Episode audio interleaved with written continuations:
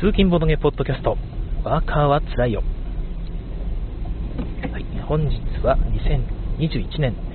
3月22日月曜日の朝7時35分の収録になります。福井県の方ですね、ちょっと天気が曇り気味といいますか、雨がパラパラと降っていますかね。えー、まあ、おかげさまで日差しは強くなくて、過ごしやすい、過ごしやすい朝でございますけども、まあ、まあ、まあ、雨降ってると、ね、気分がいいわけではないですね。えー、まあ、今週、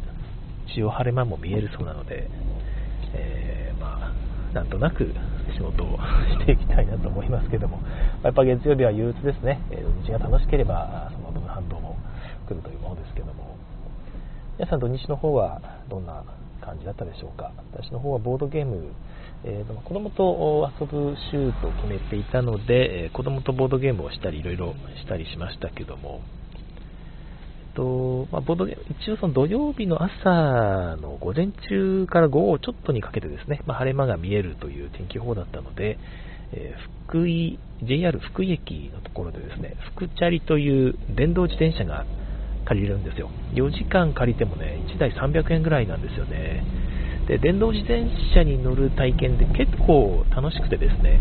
まあ、ペダルを漕ぐと、グイーン、このグググッと体が前に引っ張られる、あの感覚は、まあ、なかなか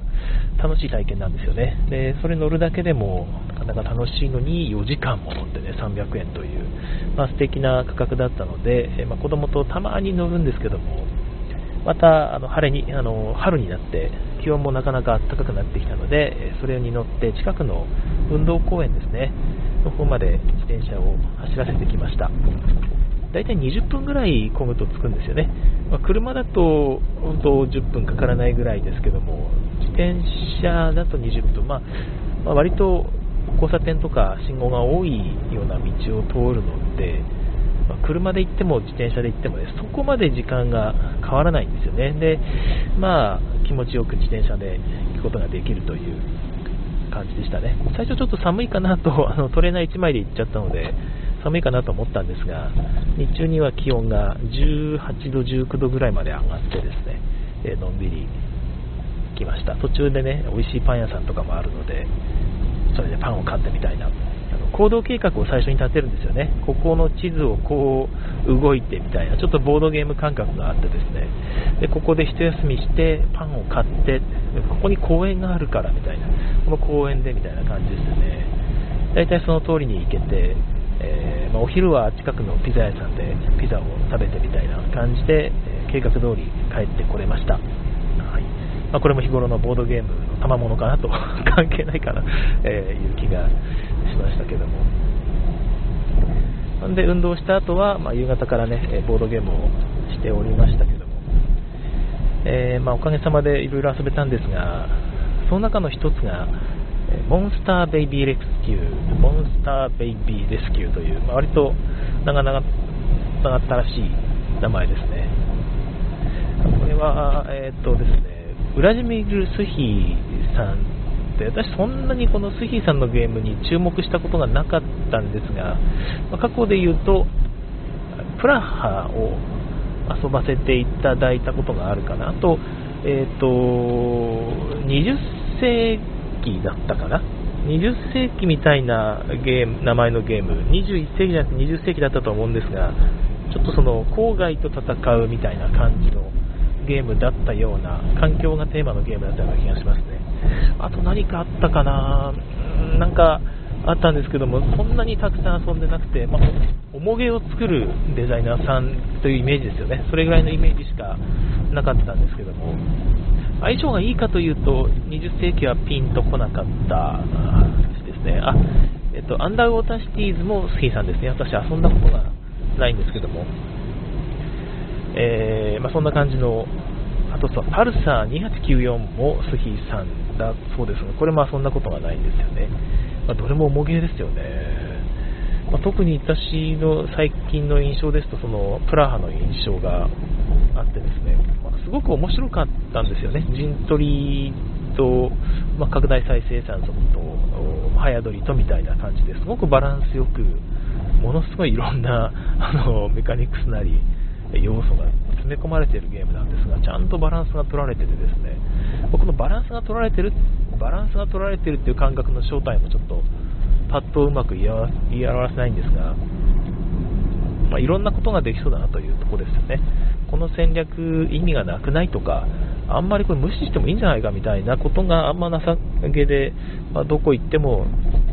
意味がありそうだとか、まあ、これ全部バランスよくやかないいかないといけないなとか、まあ、そんな風に感じさせるゲームだったような気がします。うん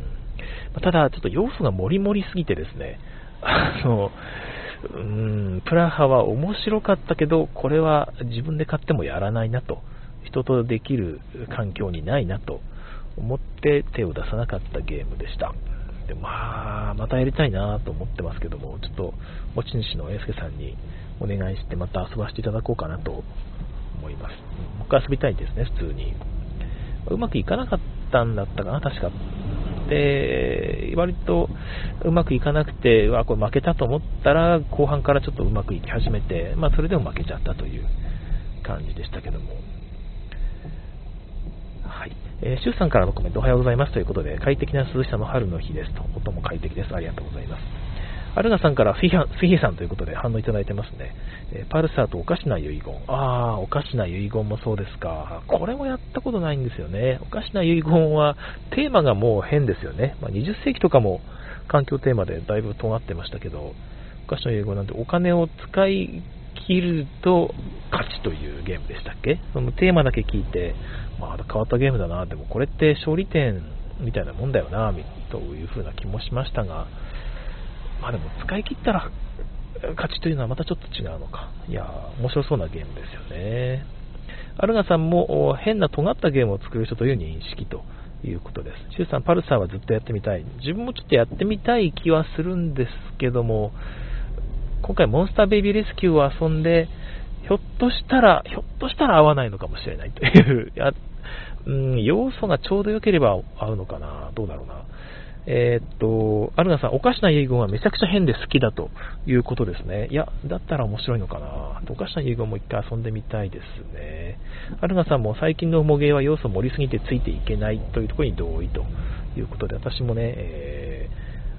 ー、盛りすぎるゲームはちょっと苦手かな。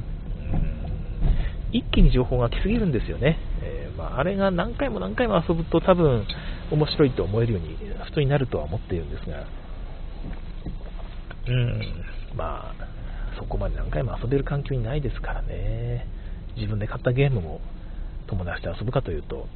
そんなに友達と遊ぶ回数もないですから、そうすると、まあ、新しく買ったゲームを結局遊んでしまうという流れですよね。はい、まあ、で、そういうモンスターベイビーレスキューなんですけども、そういう重げばっかり作るフィーさんが、えなんとファミリーゲームをデザインしたという、えー、っとね、モンスターの赤ちゃんですね、えー、子供のちっちゃい幼年期の赤ちゃんの、まあ、可愛いイラストなんですけども、全体的に可愛いイラストに仕上がってる気がしますが、目がね、クリッとして、えアニメ調のモンスターが描かれてるんですよね。で、1体のモンスターが、足と胴体と頭にパーツが分かれています。タイルがね、横長のタイルが3枚あって、それで1つのモンスターを構成するんですね。モンタージュ写真みたいに。で、えー、まあ、最初はちょっと泥だらけで目がしょぼーんとしててですね、えー、弱そうな、どっかで捨て捨てられてたのかなみたいな感じのしょぼくれた外見なんですけども、えーとまあ、途中でタイルを基本的に取るんですよ。タイルを場から1枚取って、え、その効果を適用するんですが、そこに頭の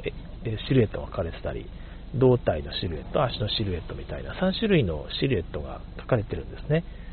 で、それを取ると、その足の部分だけのパーツを裏面にピュッとひっくり返すと、レベルが1から2に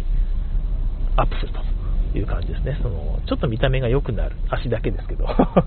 い。で、まあ、胴体と頭をそれぞれひっくり返すと全体がレベル2になるんですが、別に全体を同期させてるていく必要はなくて、頭ばっかりバージョンアップしていくこともできます。レベル3、4まであってですね、え、その2から3になるときはタイルを取り除いて34用のタイル2個置き換えるということで1体のモンスターが、レベル12用のタイル1セット34用のタイル1セットということで 3, 3枚3枚で合計6枚で構成されています。その1セットを受け取って各プレイヤーがね、えじゃあ今回私このモンスターをやるわというふうに担当するんですね、え場から、えいろんなモンスターを取っていくわけではないです。私今回はこのドラゴンの子供赤ちゃんをやるわとか私はこのゴブリンの子供をやるわみたいな感じで選んでやっていくので、えパーツタイルからこう取り取った後はですね、えモンスターごとに6枚単位で小袋に入れていくと管理しやすいのではないかなと思うんですが思いきやタイルは その中がですねまたちょっとタイルを詰めれるような形の箱になっていて袋に入れると片付けにくいというまた面倒くさいことになってるんですよね、うん。まあ、それでも私は小袋に入れちゃいました。毎回分けると遊ぶの面倒くさいなってなっちゃうからね。まあ、無理やりギュギュッと入れれば袋に入れたままでもその形の隙間にグッと押し込むことはできるできました、はい、で、まあそのタイルを取って取ってというか裏返してねモンスターを成長させていくっていうテーマはね本当に素晴らしくて、まあ、子供もちょっとテンション上がって、いたわけですけども。基本的には最初は子供は全く別のモンスター同士を組み合わせて1枚のモンスターを作ってですねゲラゲラ笑って変な形ができたっつってゲラゲラ笑ってましたけどね。そっちの方が面白かったかもしれないですね、まあ、そういうゲーム他にもありますけども、まあ、それはさておきゲーム内容ですが、えーとまあ、モンスターをレベルアップしていくだけでは基本的には得点にならなくてですね、えー、だけではというのはもちろん成長させていくと得点もらえるんですが場に達成用のなんか目標タイルみたいなのがあります。モンスターの頭だけでもとにかくレベル3以上にしたら4以上だったかな？にしたら取れるタイル。1枚3点とかね、えー、とかあとは全部の体を最低でもレベル2以上にしたらこのタイルが取れます。2点とかですね。ハートマークが点数分書かれててハートマーク1個1点なんですけども。そんな感じのタイルが場に10枚出てるんですよね。結構これが多くて、え、で10枚ってことはモンスターの成長要素だけじゃなくてですね他にもあるんですね、えー、場からタイルを1枚取ってそれをアクション効果を適用すると言いましたけども頭を成長させるとか体を成長させるとかね。そういうタイル以外にも、えーと自分のモンスターの横にベッドを追加していくことができます。なぜかこのベッドが1個2個3個4個5個6個みたいな感じでベッドをどんどんどんどん増やしていくことができるんですね。これどういうどういうことなのかちょっとよくわからないんですがベッドを増やすと点数が伸びる。先にベッドを5個獲得したプレイヤーが4点とかタイルが出てたりもします、はい、でベッドとかモンスターをこう配置していく用の枠みたいなのが各自1枚もらえてですねまあ、それを取ったベッドをこう枠にカコンカコンとはめていくと横一列にベッド2個とモンスターとあともう1個縄ばしごプレイグラウンドって書いてありますけど遊び場ですよね。縄ばしごみたいなやつを伸ばして遊び場を拡張していくと横1列揃うとちょっと得点が3点もらえるよみたいな要素もあるんですがまあもう言ってるだけでもあれなんですがだいぶ要素が多いんですよね。あの場のタイルの効果を説明していくだけで結構時間が経つというかこれは子供はインスト聞いてるだけで寝るのではっていう感じですよね。モンスターの途中でさらにその獲得するタイルの中にも、えっと、ゲーム終了時の得点タイルみたいなピンク色のタイルもあってですね。これは、えー、っと縄ばしごが1枚や違うなも分かりにくいので言うと頭のレベルに応じた得点がもらえると、頭のレベルがゲーム終了時に3レベルまでいっていたら3点、え、4レベルまでいったら4点みたいなタイルがあるんですけども口で言うとまあ分かりますけどもタイルではなかなかこのレベル数イコール得点っていうのが分かりにくいんですよね。子供にこのタイルのこのアイコンの意味はこれはゲーム終了時に頭のレベルが3だったら3点4だったら4点だよって言わないと分からない。パッと見て分かりにくいっていうそういう感じなので子供はずっとその覚えることが次から次へとやってくるというイメージになってしまう気がしましたね。これを7歳以上と言ってのけるスヒーさん多分息子さんか娘さんとやっている気がしますけどハートマーク使ってるから娘さんなのかなともちょっと思ってるんですが娘さんがおそらくものすごく頭がいいのか スヒーさんのインスト力がめちゃくちゃ高いのか分かりませんが7歳以上で遊ぶゲームではないような気がしましたね。うちの次女は今小学校6年生ですけども。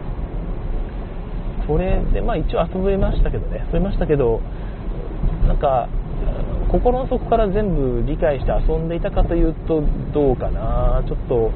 初見プレイというのもあってなんとなくで遊んでた気がしますね。それでも楽しんではいましたけども。一応2回連続で遊べたのでえ遊ぶまあ、1回遊んで面白かったしもう1回やってもいいなとは思えたんじゃないかなとは思います。でちなみにバカラのタイルの獲得方法なんですが78枚かな？67枚かな？そのタイルが縦に並んでいるんですね。で下の方ほどコストが安いという感じのダッチオークションシステムになっています。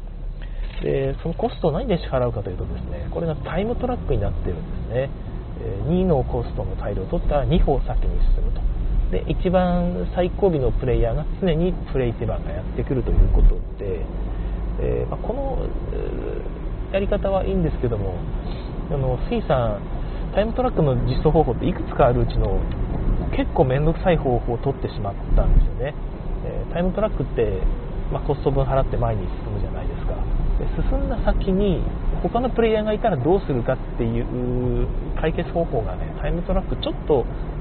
面倒くさいというかいろいろあるんですよね。で一つは前に他のプレイヤーがいたら追い越してしまうというやり方です。で追い越してしまうっていうやり方はあんまり見られないですけども一つの方法ですよね。もう一個よくあるのが上に重ねる、ま、重ねやすい、まあのディスクみたいなコマである必要がありますけども上に重ねてですね上に重なっている人は後ろのあのプレイヤーとみなすよとやればあ分かりやすいですよね。その前の下に重なっている人の方が先にやれるっていう風にやっちゃうといちいち下から、ね、ディスク抜いてあのプレイヤープレイしなきゃいけないし下の方のディスク何色だってこう見えないですからプレイしにくい。上に重なった人が後ろのプレイヤーだってことにすれば常に一番上からプレイしていけばいいからプレイヤビリティって高いですよね。だからこういう実装をしていることがこのタイムトラックの場合多いんですけども杉さんはそれを嫌がってたんですね。なぜなぜなのかまあ、あんまり、なんでしょうね、どうなんでしょうね、なんで嫌だったのか僕も分かってないんですけども、これ、まあ、重ねるっていう、駒を重ねるってのは嫌だったのかな、えっと、とにかくさっき言った重ねた場合に下からの下の人からプレイしていくというやり方をとっています杉さん。で下から取るというのは面倒くさいし分かりにくいと思ったんでしょうけども。えー、っとですね。ちょっとその実装的に面倒くさい実装方法を選んでしまったんですね。えーとですね。まあ、その一歩進んだ先に他のプレイヤーがいたら、その後ろのところに置くというようなやり方にしています。はい、で、まあ、その後ろのところにも人がいたら、さらにもう1個後ろという感じですね。で最大5人までプレイできるので、マスの後ろに5個、5個というか4個ですね、4個追加のマスがあるという感じになっています。で4個追加のマスがあるので、えー、まあ、最大全員が同じマスに並んでもちゃんと順番がその中で保証されるというやり方なんですがこれはひょっとしてグラフィックデザインが悪いのかもしれないんですけどさっき言ったこのマスの後ろに4個連なってるマスっていうのがなんかプレイヤーが最初に置くマスと全く同じ見た目なんですよ。だからマスが5個つながってるんだけどそれがずっと続いてるんですよ。5個のマス次色が違うマスが5個もう1個色が違うマスが5個。色が違うマスが5個って感じでずっとつながってる輪っかのトラックができててそこでタイムトラックをやるんですよ。で2個のコストを支払う時はその色が違うエリア分1歩2歩つまり5個飛びで1個2個ってこう飛んでいくんですね。でこの飛んだ先に人がいたらちょっと後ろにずらしておくという風なやり方になっていて説明が面倒くさかったですよね。あの子供に。これ5個並んでるけど飛ばす時は色が違うとこ分ぴょんぴょんぴょんで飛んでいくんだよっていう言い方をしなきゃいけないんですがなんかちょっと直感的に分かりにくいしあの娘も何回もプレミスしててプレミスっていうか2歩だから12ってあのあそれ 2, 2歩じゃなくて1歩しか置いてないみたいなことが何回もありまして。いやこれは面倒くさいなとましたね。なんかグラフィックで後ろのマスはちょっとちっちゃい石に石っていうかマスにするとかですね。目立たないやつにして、えー、基本的にこのでっかい丸のところを進んでいくんだよ。っていう説明ができたらよかったんですが完全に見た目が あの通常のマスと呼びますと同じ見た目なのでこれは戸惑うな。って一瞬インストっていうかルールブックもちょっと分かりにくいんですよね。あれ日本語訳大丈夫なのかな？なんか見てもよく分かんないですよ。あれ分かんない人は分かんない感じなんだこの変なシステムって言いながら違ったルールでプレイしてる可能性がある気がします、えエリアだとみんな気づいてなくて普通に123って移動して誰かいたらその分下がるみたいな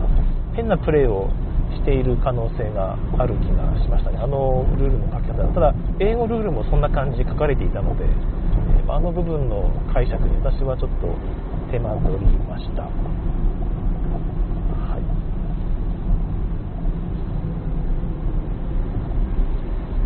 そんな感じのモンスターベイビーレスキューでしたけども。はい。えーまあ、さっき言ったような要素もりもりさっきちなみに途中でその目標タイル獲得するじゃないですか。目標タイルを獲得して前に置いていくんですがその獲得した目標タイルを1枚1点2点3点と増やしていくための呪術師というタイルもあったりします。呪術師いや 呪術師って言いにくいんですが呪術師を1枚獲得するとこのゲーム中に獲得した目標タイル1枚1点。呪術師を2枚獲得するとそれが1枚2点3点4点でなっていくというですね。まあ、とにかくこのメカニクスは重ゲーでよく見るメカニクスだっていうのをですねあのファミリーゲームにどんどん盛り込んでいるんですね。もうなんか耐えられなかったんですかね関さん。簡単にしよう簡単にしようという気持ちといやでも俺はこれが好きなんだっていうゲームっていうのは核あるべきだみたいな重ゲーのメカニクスが入れ込んでいくことを耐えられなかったんじゃないかなって気がしましたけども。ただ、ま、ゲーマーにとってはやりごたえは十分あった感じがしましたね、まあ、ただ、まシンプルなシステムですからね。あのなていうか何回もゲーマーが遊びたいと思うようなタイトルではない気はするんですけども。ちょっと軽く初めて遊ぶ人と一緒に遊ぶとかそういう時にパッと出すにはひょっとしたらいいのかな。でもインスト結構面倒くさいかな。多分そのボードゲーム慣れしてない人ほどこういうゲームってうわ斬新はすごくいろいろできる面白いってなる気はします。ゲーム慣れしちゃってる人だとなるほどねあのああいう重系のメカニクスをこういう風に入れたんだねへえで終わってしまう感じで斬新さというとそんなにないのかなと思っていますが、えっと、発売元日本語版の日本語版じゃないのかなごめんなさい、えっと、日本での流通を受け負っているスキゲームズさんですね。これゲーム2750円とかそんなもんなんですよね。すごく箱もしっかりしててタイルもぎっしり入ってるんですがコマもちゃんとしてるんですよね。あのなんだっけ厚紙の下についたてついたじゃねえやピッてこう立てるやつ丸いプラスチックのやつですねをはめ込んでこうコマにするというやつもちゃんとついていてだいぶしっかりしてるんですけどもまあ、これがついてこの値段で素晴らしいんですが、スキーゲームズさんの説明によると、タイムトラックとこのさっきのダッチオークションですね、えー、ちなみにその組み合わせが、ちょっとよく考えよく見てみると、他のゲームであんまり見ない斬新なシステムじゃないかというお話を書いてあって、確かにそうかもしれないなと思いましたね。はいえーまあ、そこがいいなと思う人はやってみてもいいんですけども、私個人的にはこの食い合わせはそんなに良くないような気がしているんですがただなんですよね。ダッチオークションがコストが2から4までしかないんですよね。だからそんなにゲームを壊さない激しいプレイができないようになっているという意味では、まあ、ファミリーゲーム的な安心さがあると思うんですが 2, 歩2個のコストで取るのと4個のコストで取るのとうんそんなに差が1つはないけども基本的には2のコストのタイルを取っていった方がいいなって思えるようになっちゃってる気がするんですっていうのは、まあ、何やっても点数が基本的に伸びるので、まあ、別にどれとってもいいかなと。であと確かにタイルの強弱っていうのが割としっかりついていてこのタイルよりこっちのタイルの方が100%いいっていう状況は起こるんですね。でだから2より3かなということを考えて取る感じですけども。大人が見るとまあまあこれは3歩行っててもこれ取るでしょみたいなぐらいの考え、割とパッと分かると言いますか、えー、まあその、えー、悩みというのがそんなには感じられなかった感じはしました。でも子供は、まあ、うちの娘は、うん、どうしようかな。でもこれ多分お父さん取っちゃうだろうしなっていう。やっぱり取っちゃおう。いやでも安いからやっぱり下のやつにしようって取ってですね。その後私がああでもこれ父さん取るわって取るとああやっぱり取られたみたいなあの ダッチオークションあるあるですよね、のジレンマは娘は十分感じていたので、ま、そこは良かったなと思います、まあ、ファミリーゲームとして、まあ、優秀といえば優秀な気はいたしましたね。うん。モンスターベイビーレスキュー、まあ、でも個人的にはですね結構期待していたタイトルだったんですよね。ボードゲームメモさんで6がついていて6ってあそこではそこそこちゃんと評価されているタイトルなんですが、えー、と内容がね割としっかりとジレンマが効いていて面白いっていうあんまりスヒーと相性が良くないがこれは人気が出るのもこのファンがこの作者のファンが多いのもうなずけるみたいな書き方でされていてですね結構期待していたんですが期待以上ではなかったかな。でも面白かったので機会があったらぜひ遊んでいただきたいですし今ねご説明したようなシチュエーションで、ま初心者の人と遊ぶとかですね、まあ、子供とゲーム慣れしている子供と一緒に遊ぶとかですね。そういう機会がある人は購入してもテーマが好きならですね、えー、購入してもいい気はいたします。で、まあ、そんな感じで、えー、ございましたね。はい、ということで他には、まいくつか遊んでいたんですが特に面白かったのがスプリングメドウでしたね。この間も話ちょっと3部作の時に出ましたけども。そういえば次女とスプリングメドウ遊んでなかったなと思ってスプリングメドウを出してみたんですがうちの次女はどうやらタイル配置が好きなんだなと思いました。そういう話をまた次回か次かまた後の回でご説明したいなと思います。スプリングメイド良かったですね。多分今回いろいろ遊んだうち次女が一番気に入ったゲームがスプリングメドだったんじゃないかなと思いますけども。人によりますよね本当に。子供が何を好きかというのはいろんなゲームを遊ぶほど子供の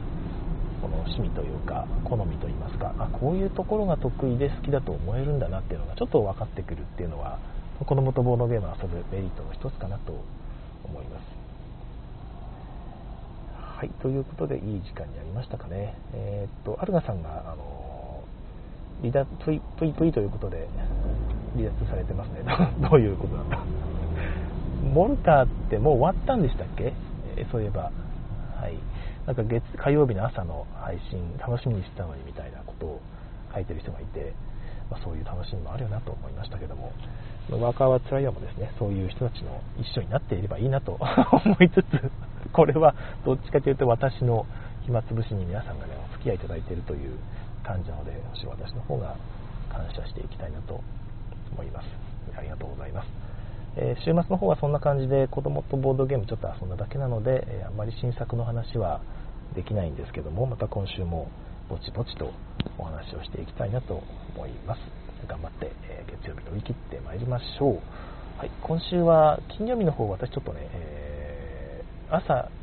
としては時間がなくて配信できないかもしれないんですが、なるべくたくさんしていきたいと思います。それでは今日も聴いてくださいましてありがとうございました。次回更新をお楽しみに。さようなら。